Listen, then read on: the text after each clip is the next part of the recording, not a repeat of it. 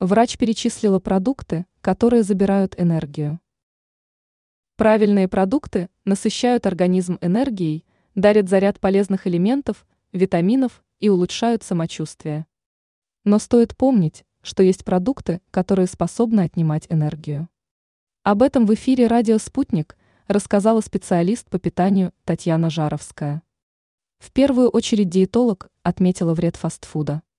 Она пояснила, что организму приходится тратить слишком много энергии, чтобы переработать такую пищу. Еще один минус такой еды в том, что она обладает низкой пищевой ценностью. Такая пища допустима в качестве исключения. Не стоит есть фастфуд чаще, чем дважды в месяц, если нет проблем со здоровьем. Диетолог также порекомендовала отказаться от продуктов, которые приготовлены с добавлением муки высшего сорта, а также с высоким содержанием сахара.